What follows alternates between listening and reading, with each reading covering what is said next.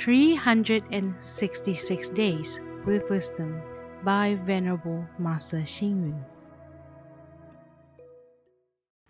October 29th. Bearing the unbearable task is the work of great beings.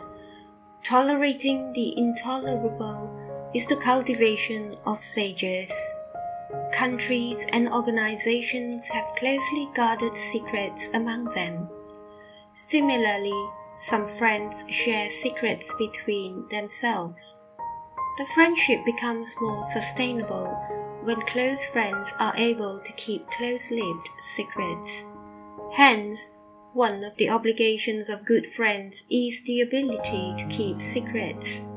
A person is said to have a mature and sensible attitude if he or she keeps secrets well.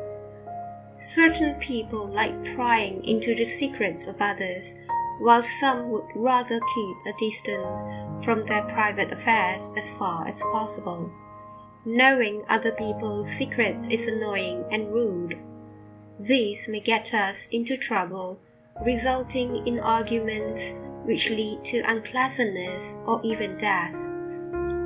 Therefore, under these circumstances, it is wise to practice minding your own business. Revealing or not revealing secrets is indirectly akin to speaking aloud about something or simply keeping quiet. When something needs to be spoken out but we keep quiet about it, then this means we have lost our character and the trust of others. On the other hand, when we simply blurted out something not meant to be spoken, we are being indiscreet, causing embarrassment and offending somebody. If do not talk about our secrets, then we are exercising our self restraint. In contrast, if we eagerly gossip about the secrets of other people, then we have no self control, morals, or ethics. Hence, we should have the wisdom to decide whether to keep or reveal secrets.